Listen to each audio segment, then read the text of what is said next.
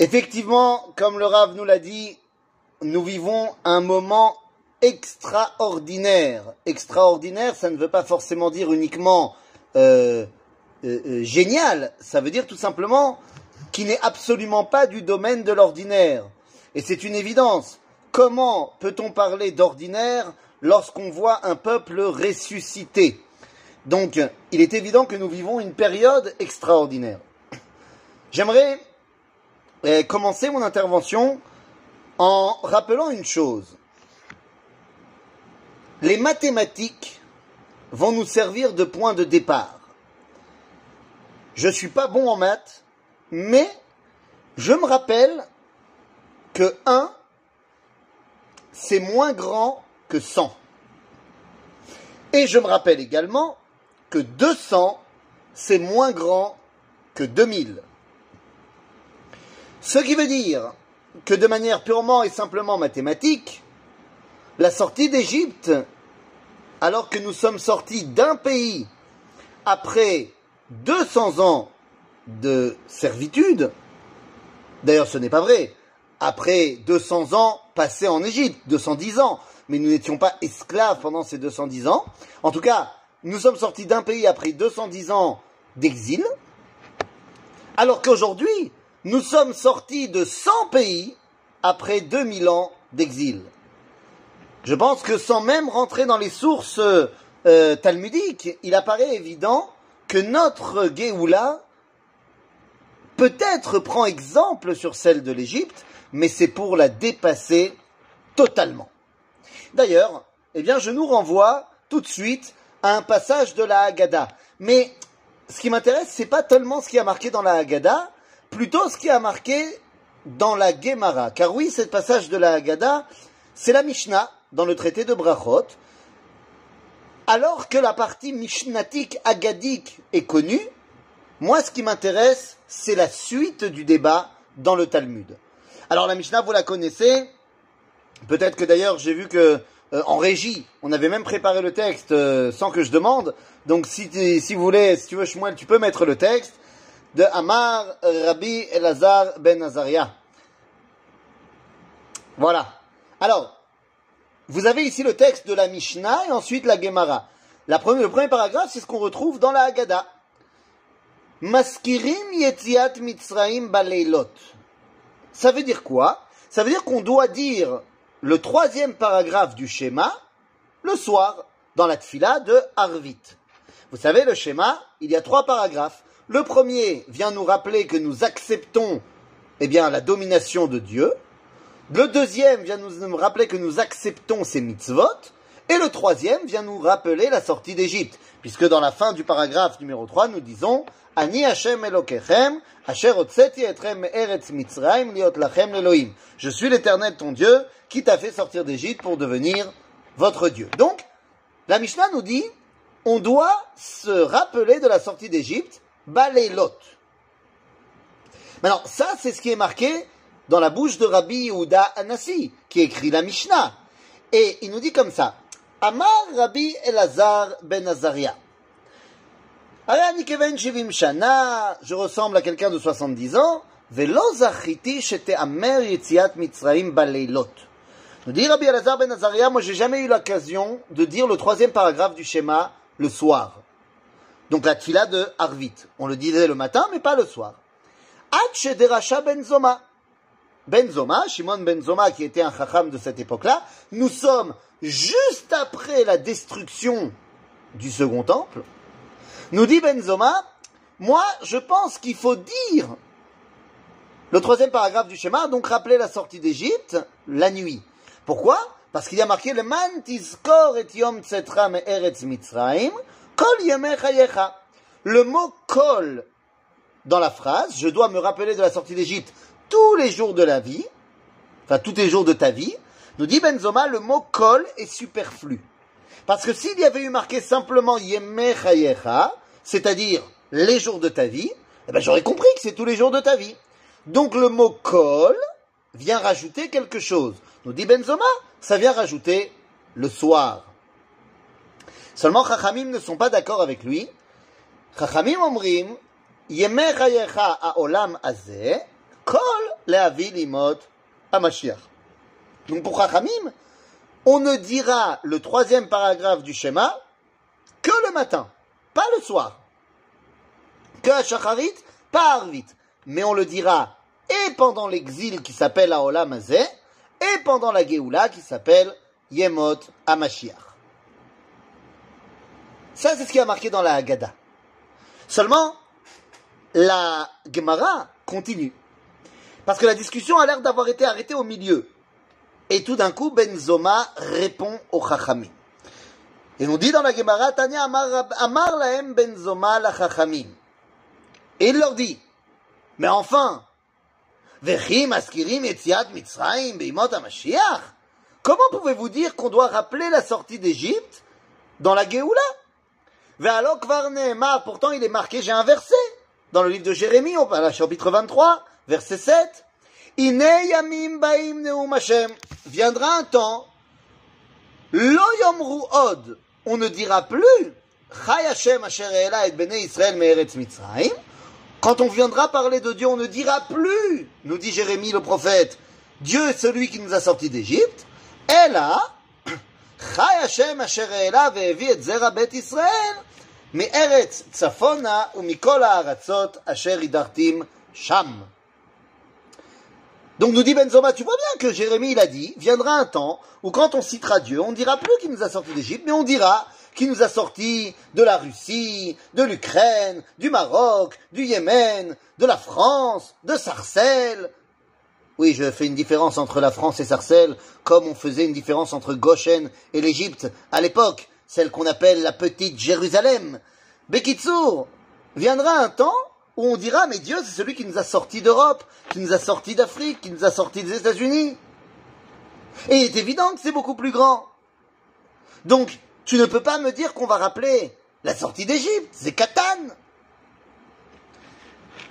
Les Chachamim ne sont pas en reste et lui disent écoute, on connaît ton verset Benzoma, mais nous on le comprend autrement.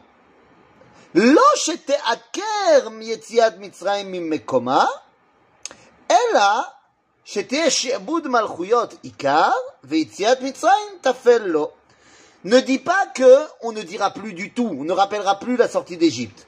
On est d'accord avec toi pour dire que Shiaboud Malchuyot, notre Géoula, est plus grande que celle de l'Égypte. Mais c'est pas qu'on ne dira plus du tout. D'où on le sait?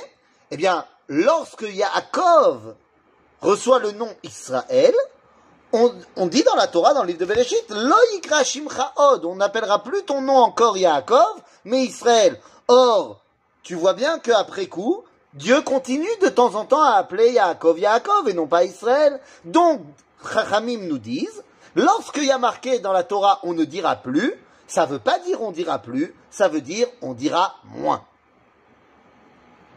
C'est-à-dire que, nous disent Chachamim, Benzoma, tu es trop extrémiste. Tu es en train de me dire que depuis qu'on a Yom HaAtzmaut, il faut annuler Pessah. On est d'accord avec toi que Yom HaAtzmaut est plus important que Pessah. Mais tu peux pas dire qu'on va annuler Pessah. Voilà le débat. Et pourquoi est-ce que Yom Ha'atzmaut est plus important que Pessah? On a dit 1 contre 100, 200 contre 2000. Bien sûr que nous vivons une période bien plus grande que celle de la sortie d'Égypte, sans aucune commune mesure.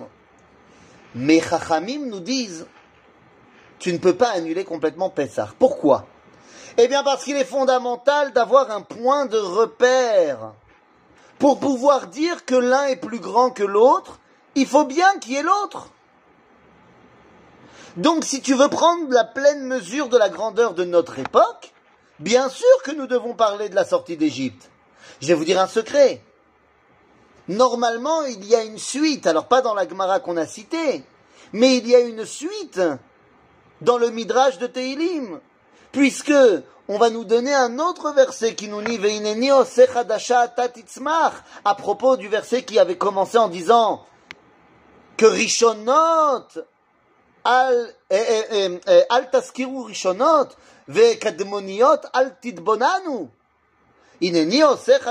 tatitzmach eh bien nous dit le midrash dans Tehilim Rabba que al taskiru Rishonot ne rappelait pas les premières ça fait référence à la sortie d'Égypte. Euh, je dis n'importe quoi. Ça fait référence à notre Yom HaAtzmaut à nous. Et Kadmoniot, la sortie d'Égypte. N'y pensez même pas.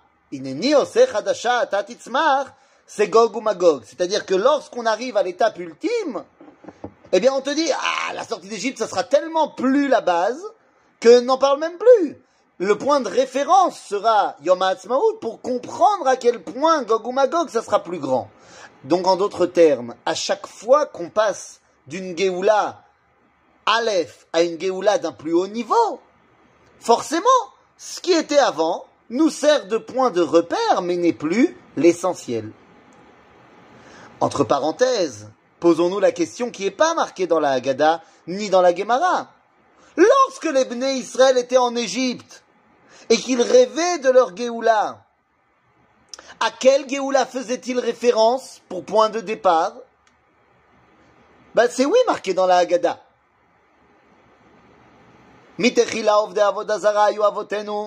Et on te dit que à l'époque, on était de l'autre côté du fleuve avec Terach.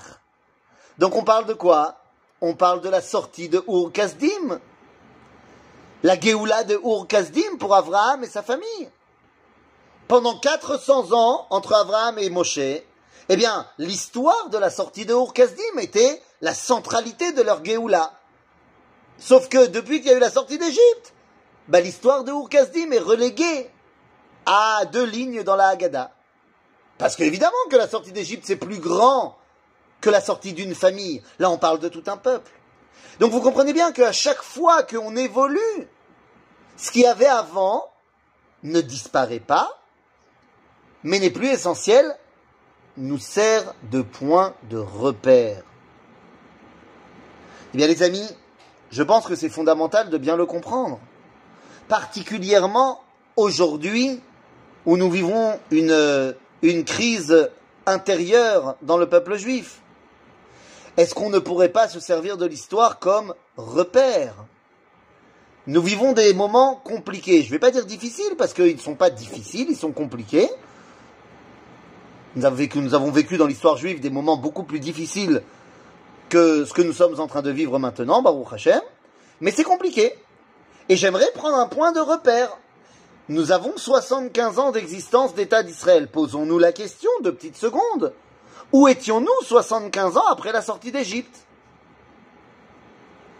Eh bien, 75 ans après la sortie d'Égypte, si nous comptons les 40 ans du désert, les 14 ans de Yehoshua pour la conquête et l'implantation du peuple dans le pays, ce qui nous amène à 55 ans, eh bien, 20 ans après la mort de Yehoshua, cela nous amène en plein milieu du livre des juges. Tkufat Shoftim, qui n'est pas du tout resplendissante pour le peuple juif, où nous étions incessamment attaqués par nos ennemis de l'extérieur, de l'intérieur, où les différentes tribus d'Israël non seulement ne se parlaient pas, mais des fois même se faisaient la guerre. Je vous ramène à l'histoire de Pilegesh Bagiva à la fin du livre de Shoftim, qui se passe chronologiquement au début du livre de Shoftim. Donc, si on devait comparer avec la sortie d'Égypte, oui, vous avez des manifestations dans la rue. Mais Baruch Hashem, il n'y a pas de shvichut damim. On ne s'entretue pas. Oui, on a du mal à communiquer. Mais c'est pas la première fois qu'on a des marlocotes. On est sorti d'Égypte, Rabotai. Lorsqu'on est sorti d'Égypte, qui étaient les leaders du peuple juif? Ne me dites pas Moshe et Aaron. Parce que vous comprenez bien que sur un peuple de 3 millions de personnes, il n'y a pas que deux leaders. Qui était l'élite, l'aristocratie juive lorsqu'on est sorti d'Égypte? Ne croyez pas, ne, soyez pas, euh, euh, euh, comment dire, naïfs. Moshe et Aaron, on en parle d'eux dans le texte, mais il est évident qu'il y avait des gens qui étaient plus là et des gens qui étaient plus là dans la société. Et nous le savons d'ailleurs dans les Midrashim. Les dirigeants du peuple, c'était la tribu de Lévi. Ils formaient une espèce d'oligarchie déjà en Égypte.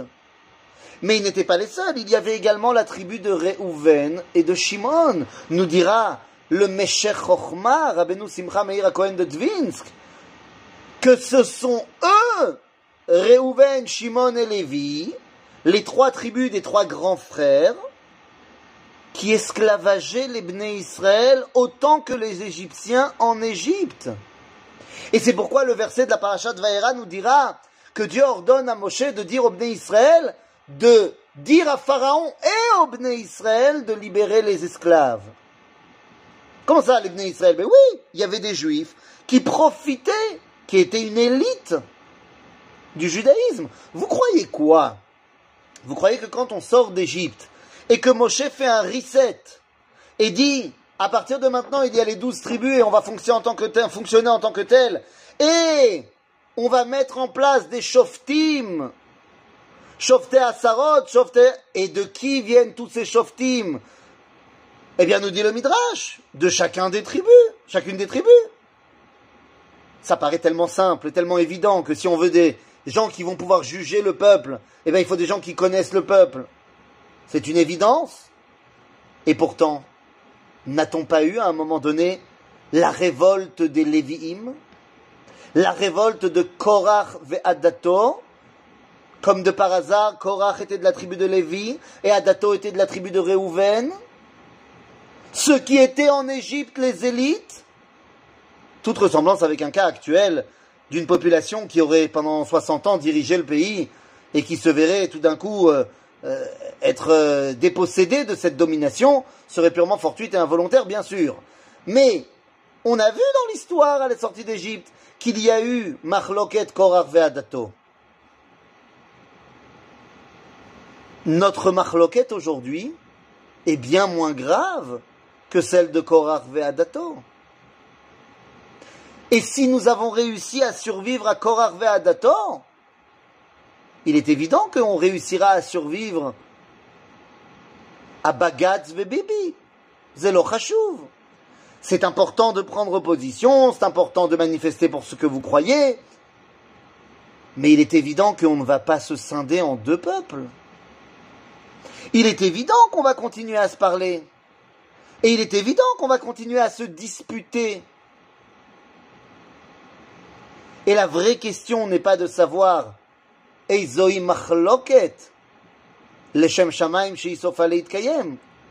là, la question est de savoir est-ce qu'on parle en araméen ou est-ce qu'on parle en hébreu? Parce que lorsque vous dites machloket, eh bien ça veut dire lachalok. Je te donne aussi à toi. J'ai une part du gâteau et toi tu as une part du gâteau. Ani mechalek ben Aval en araméen, machloket, c'est veit pelig korach. Un peleg, une miflaga. Vous savez, et je terminerai par là, parce que je pense que c'est fondamental de bien comprendre qu'est-ce qui n'est pas en jeu aujourd'hui. Non, moi je n'y crois pas que demain le peuple juif va se séparer en deux peuples. Moi, je n'y crois pas qu'on a atteint le point de non-retour et que on va devenir Mamlechet Yehuda et Mamlechet Israël. Moi, je ne crois pas qu'on n'apprend pas de l'histoire. Et je voudrais simplement vous dire que Moshe Rabbeinu, parce que je vois mon ami Harry qui est déjà arrivé, donc je ne vais pas lui prendre de ces minutes, certainement pas, d'autant plus que je commence un autre cours dans une minute, mais je n'y crois pas, moi, à cette histoire-là. Pourquoi? Eh bien, rappelez-vous, mon cher Abeno, lors de la marloquette avec Korach, eh bien, c'est la seule fois qu'il s'énerve. Et il dit, Ma Aish Echad Ve'al Kol Tiktsof, parce qu'il y en a un qui faute, alors toute l'assemblée d'Israël va prendre. Mais la question est, Moshe Rabbeinu, pourquoi tu dis ça? Oui, Kol Israël Arevim basé. Donc s'il y en a un qui faute, c'est tout le monde. Alors comment ça se fait que là, Moshe dit non, c'est pas ça? Eh bien parce que Korach, Ve'it Pelig Korach, il avait déjà fait son équipe. Et il était prêt à se détacher du peuple juif. Moi, j'ai vu quelque chose qui m'a réchauffé le cœur. Je sais qu'il y en a qui l'ont dit tourner politiquement. Mais c'est quand même extrêmement réchauffant de voir que les gens qui ne sont pas d'accord avec moi portent le même drapeau que moi.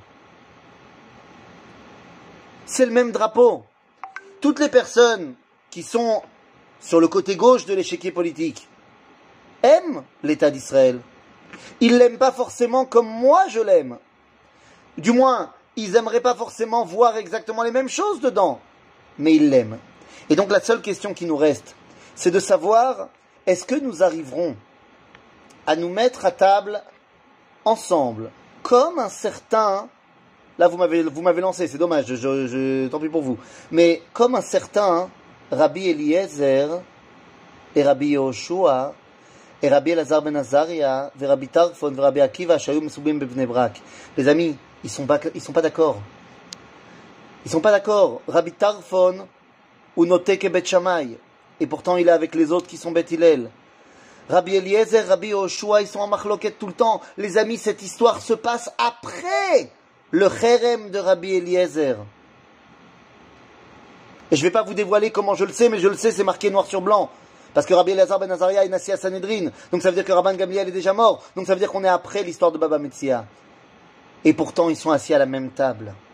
Parce que lorsqu'il s'agit de l'avenir du peuple juif, on a le droit de crier, on a le droit de dire qu'on n'est pas d'accord, on a le droit de dire euh, tout ce que vous voulez. Mais au final, on est ensemble, et c'est ça l'enjeu de Shiaboud Malchuyot. Vous croyez quoi? On n'était que 12 tribus en Égypte. Aujourd'hui, on est un milliard de juifs qui avons vécu dans un milliard de pays différents, avec un milliard de réflexions différentes. Vous croyez que c'est pas normal qu'on se frictionne un petit peu? Donc Bezrat Hashem, comme dirait le film euh, Train de vie, lorsqu'il y a quelqu'un qui fait un faire en rapport au rabbin en disant il y a sept disputes, dont trois qui continuent toujours. Et le rabbin dit laisse-les disputer, c'est signe de santé. Donc les amis, Yetov, Yebeseder, ça ne veut pas dire qu'il ne faut pas se battre pour ce en quoi on croit, mais Yebeseder, Am Israël Chai, Ve Chag Sameach. Merci beaucoup